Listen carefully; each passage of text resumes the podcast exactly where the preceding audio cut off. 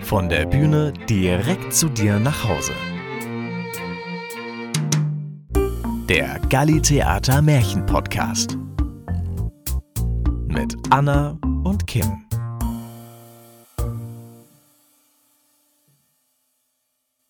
Der Schneemann. Ein Märchen von Hans Christian Andersen. Eine so wunderbare Kälte ist es, dass mir der ganze Körper knackt. Der Wind kann einem wirklich Leben einbeißen. Und wie die Glühende dort glotzt, sagte der Schneemann und meinte damit die Sonne, die gerade am Untergehen war. Mich soll sie nicht zum Blinzeln bringen. Ich werde schon die Stückchen festhalten. Er hatte nämlich statt der Augen zwei große, dreieckige Stückchen von einem Dachziegel im Kopf.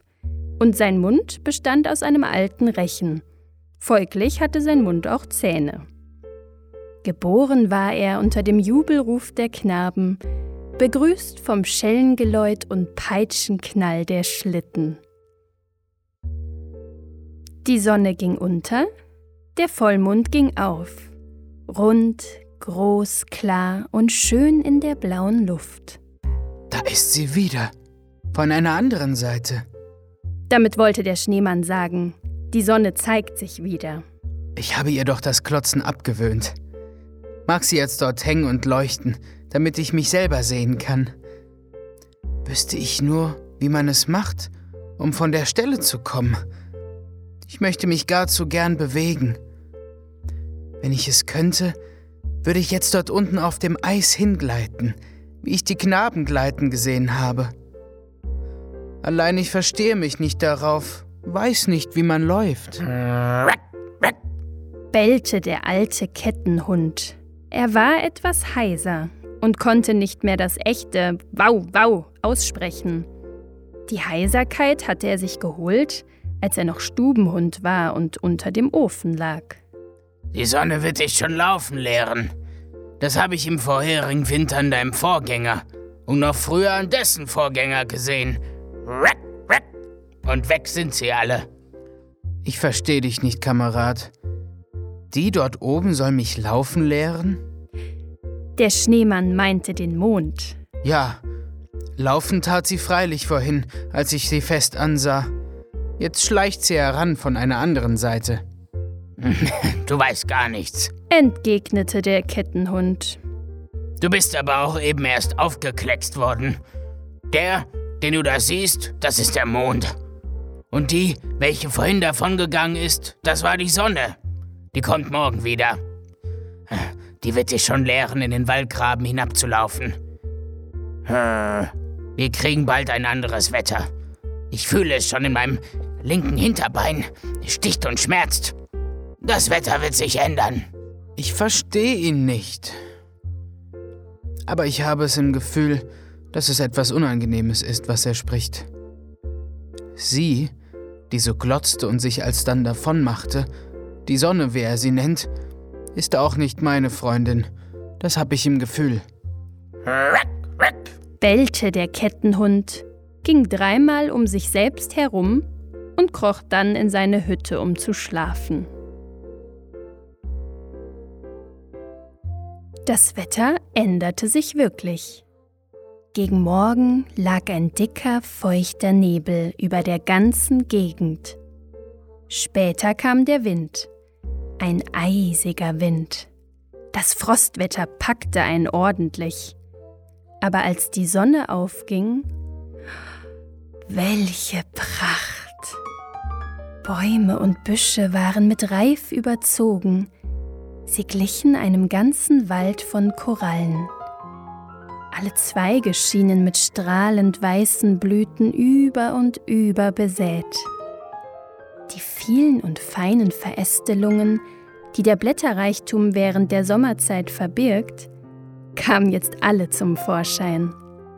Es war wie ein Spitzengewebe, glänzend weiß, aus jedem Zweig strömte ein weißer Glanz. Hängebirke bewegte sich im Wind. Sie hatte Leben wie alle Bäume im Sommer. Es war wunderbar und schön. Und als die Sonne schien, nein, wie flimmerte und funkelte das Ganze, als läge Diamantenstaub auf allem und als flimmerten auf dem Schneeteppich des Erdbodens die größten Diamanten. Oder man konnte sich auch vorstellen, dass unzählige kleine Lichter leuchteten, weißer noch als der weiße Schnee. Das ist wunderbar schön hier, sagte ein junges Mädchen, das mit einem jungen Mann in den Garten trat. Beide blieben in der Nähe des Schneemanns stehen und betrachteten von hier aus die flimmernden Bäume. Einen schöneren Anblick gewährt der Sommer nicht, sprach sie, und ihre Augen strahlten. Und so ein Kerl wie diesen hier hat man im Sommer erst recht nicht. Ja, erwiderte der junge Mann und zeigte auf den Schneemann. Er ist hübsch. Das junge Mädchen lachte, nickte dem Schneemann zu und tanzte darauf mit ihrem Freund über den Schnee dahin, der unter ihren Schritten knarrte und pfiff, als gingen sie auf Stärkemehl. Wer waren die beiden? Hm. Liebesleute. Sie werden in eine Hütte ziehen und zusammen am Knochen nagen. Weg, weg. Sind denn die beiden auch solche Wesen wie du und ich? Die gehören ja zur Herrschaft. Freilich weiß man sehr wenig, wenn man den Tag zuvor erst zur Welt gekommen ist. Ich merke es dir an. Ich habe das Alter und auch die Kenntnisse. Ich kenne alle hier im Haus. Und auch eine Zeit habe ich gekannt, da lag ich nicht hier in der Kälte und an der Kette. Weg. Die Kälte ist herrlich. Erzähle, erzähle. Aber du darfst nicht mit den Ketten rasseln. Es knackt in mir, wenn du das tust. Hm. Na gut. Ein kleiner Junge bin ich gewesen. Klein und niedlich, sagte man. Damals lag ich auf einem mit Samt überzogenen Stuhl, dort oben im Herrenhaus, im Schoß der obersten Herrschaft. Mir wurde die Schnauze geküsst und die Pfoten wurden mir mit einem gestickten Taschentuch abgewischt. Ich hieß Ami. Lieber Ami, süßer Ami. Aber später wurde ich ihnen dort oben zu groß und sie schenkten mich der Haushälterin. Ich kam in die Kellerwohnung. Du kannst dorthin hinunterschauen, wo ich Herrschaft gewesen bin, denn das war ich bei der Haushälterin. Es war zwar ein geringerer Ort als oben, aber er war gemütlicher. Ich wurde nicht andauernd von Kindern angefasst und gezerrt wie oben. Ich bekam ebenso gutes Futter wie früher, ja besseres sogar. Ich hatte mein eigenes Kissen. Und ein Ofen war da. Der ist um diese Zeit das Schönste von der Welt. Ich ging unter den Ofen, konnte mich darunter ganz verkriechen. Oh, von ihm träume ich noch. Sieht denn ein Ofen so schön aus? Hat er Ähnlichkeit mit mir? Der ist gerade das Gegenteil von dir. Rabenschwarz ist er, hat einen langen Hals mit Messingtrommel. Er frisst Brennholz, das ihm das Feuer aus dem Munde sprüht. Man muss sich an der Seite von ihm halten, dicht daneben. Ganz unter ihm, da ist es sehr angenehm. Durch das Fenster wirst du ihn sehen können. Von dort aus, wo du stehst. Und der Schneemann schaute danach und erblickte einen blank polierten Gegenstand mit messingner Trommel. Das Feuer leuchtete von unten heraus. Dem Schneemann wurde ganz wunderlich zumute. Es überkam ihn ein Gefühl, er wusste selber nicht welches. Er konnte sich keine Rechenschaft darüber ablegen. Aber alle Menschen, wenn sie nicht Schneemänner sind, kennen es. Und warum verließest du sie? fragte der Schneemann. Er hatte es im Gefühl, dass es ein weibliches Wesen sein musste. Wie konntest du nur einen solchen Ort verlassen? Ich musste wohl. Man warf mich zur Tür hinaus und legte mich hier an die Kette. Ich hatte den jüngsten Knaben ins Bein gebissen, weil er mir den Knochen wegstieß, an dem ich nagte. Knochen um Knochen, so denke ich. Das nahm man mir aber sehr übel. Und von dieser Zeit an bin ich an diese Kette gelegt worden hm, und habe meine Stimme verloren. Hörst du nicht, dass ich heiser bin? Ich kann nicht mehr so sprechen wie die anderen Hunde. Weg, weg. Das war das Ende vom Lied.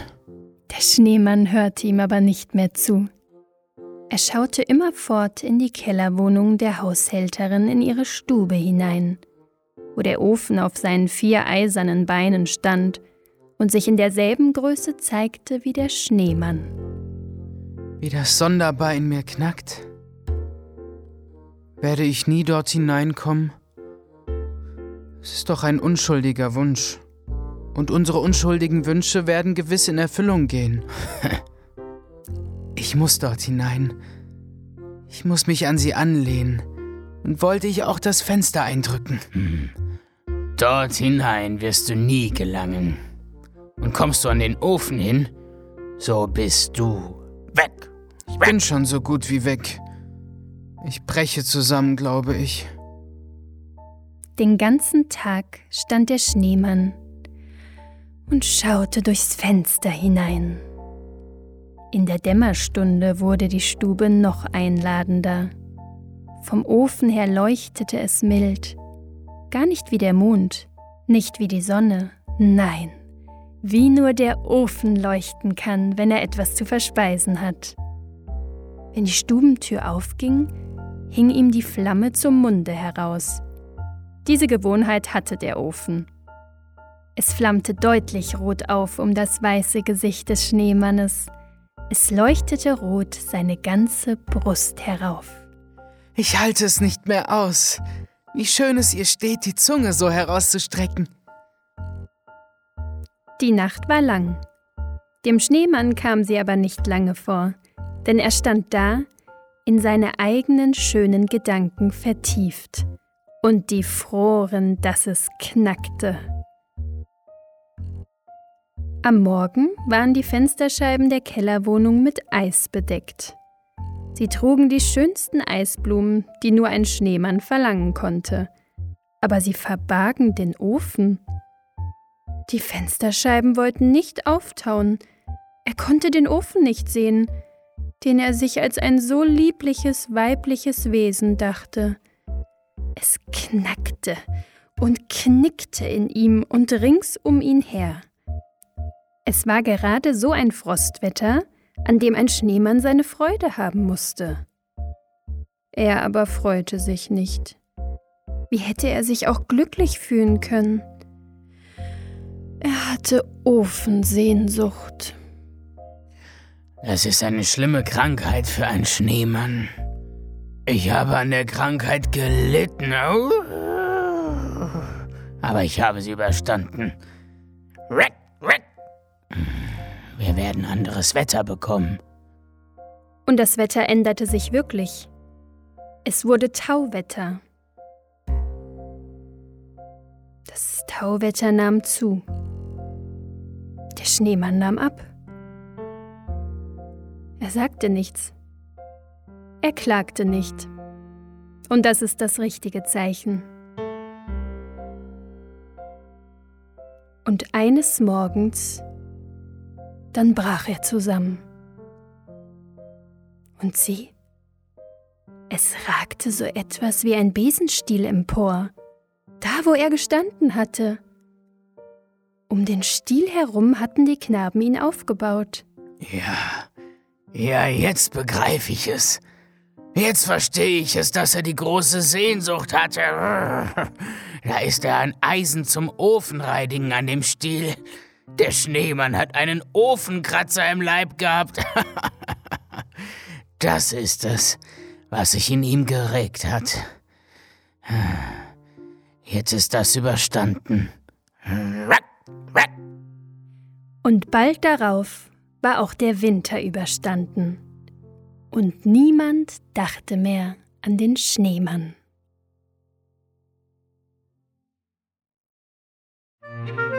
Und wenn sie nicht gestorben sind, dann leben sie noch heute. Das war's schon wieder. Bis zum nächsten Mal beim Galli Märchen Podcast.